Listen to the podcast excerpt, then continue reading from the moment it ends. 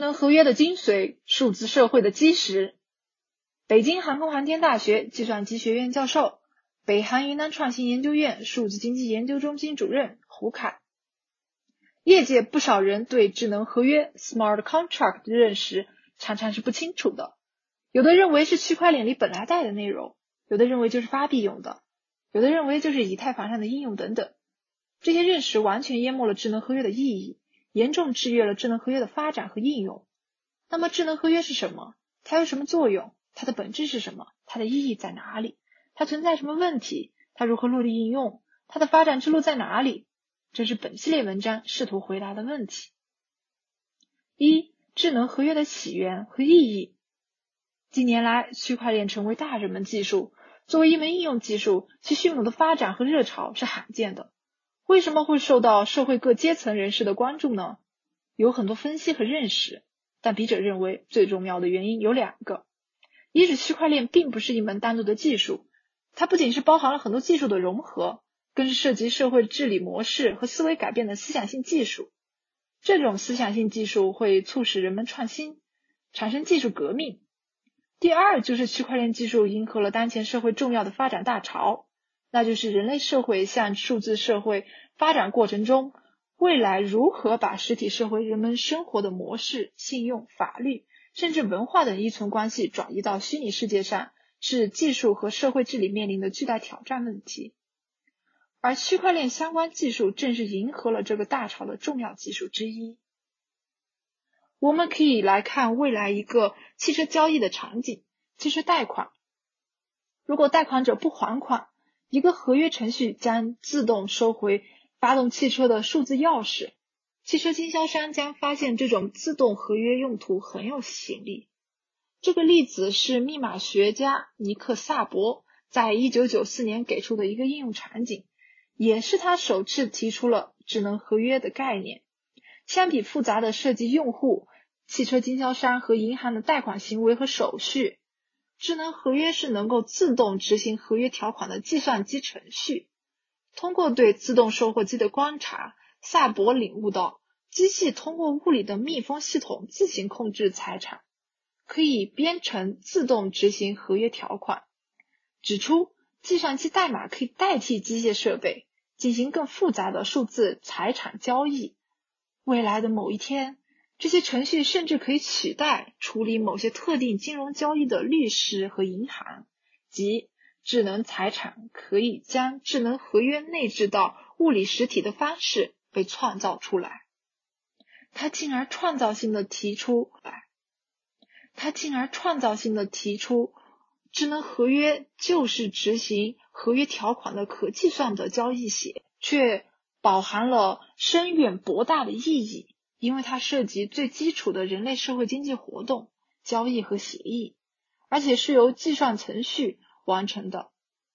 这对未来数字社会的潜力显而易见，因为它把人、交易、法律协议以及网络虚拟世界之间复杂的关系程序化了。也许有一天，我们会惊讶的发现。生活中，合同、律师、公证、保险、交易所、银行，甚至法院部分职能都被智能合约程序所代替。由此可见，智能合约概念的宽广和深刻，在技术发展的历史长河中，很多简单的、自然的思想，往往是一种发展的基石。智能合约完全有可能是数字社会的基石之一，就像互联网发展过程中建网和网上应用关系一样。作为链上无所不在的智能合约应用，将是区块链浪潮中最重要、最活跃的技术。二、智能合约的定义。智能合约有许多非形式化的定义，这里就列举几个，供大家从不同的角度去理解智能合约的本质内涵和意义。第一，智能合约通过使用协议和用户接口来促进合约的执行。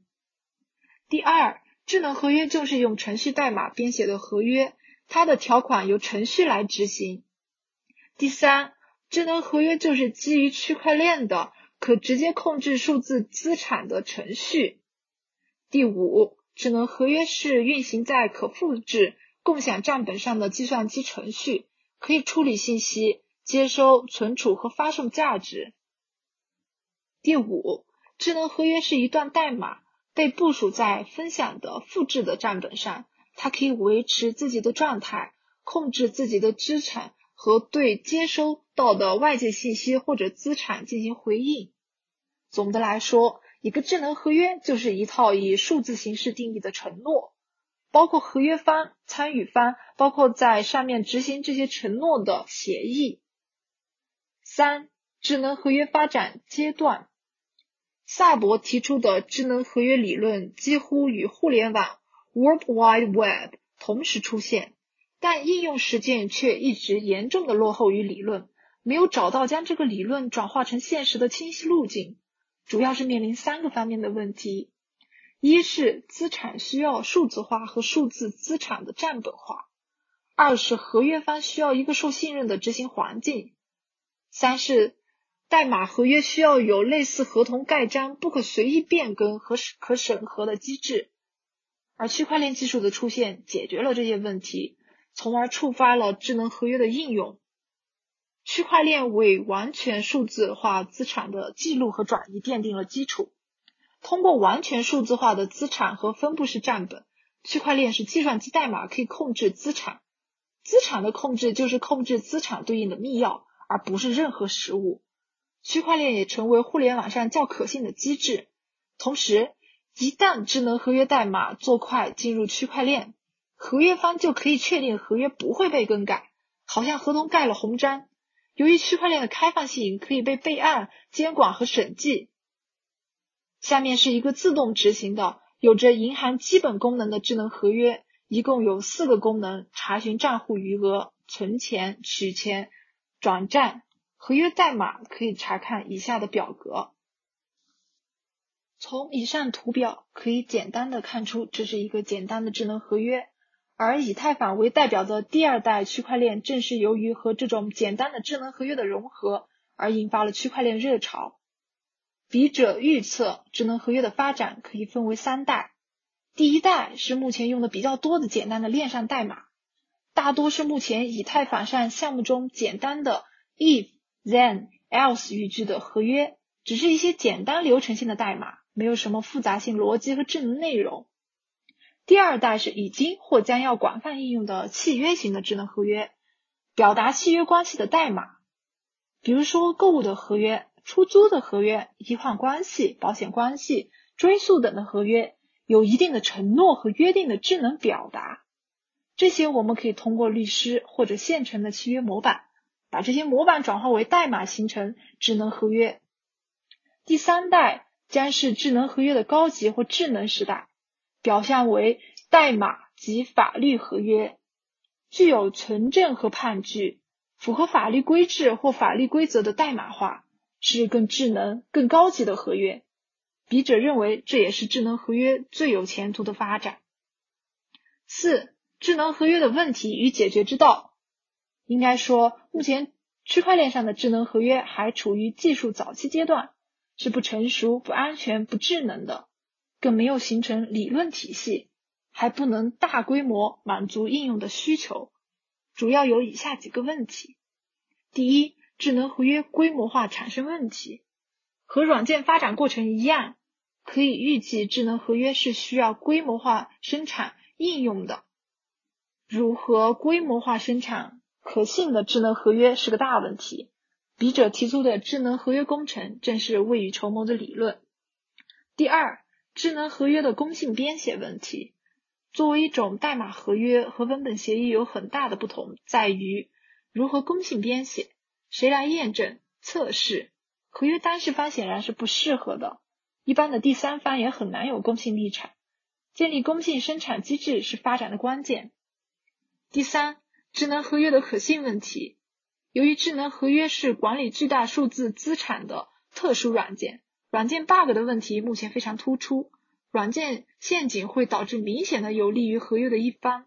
该怎样进行对合智能合约的查验和修复呢？如何验证合约的逻辑正确并杜绝漏洞？形式化方法是目前软件可信验证的重要手段。避免了类似于由于代码本身漏洞给黑客攻击的机会。第四，智能合约的智能化问题，目前基本是简单合约或固定的合约模板。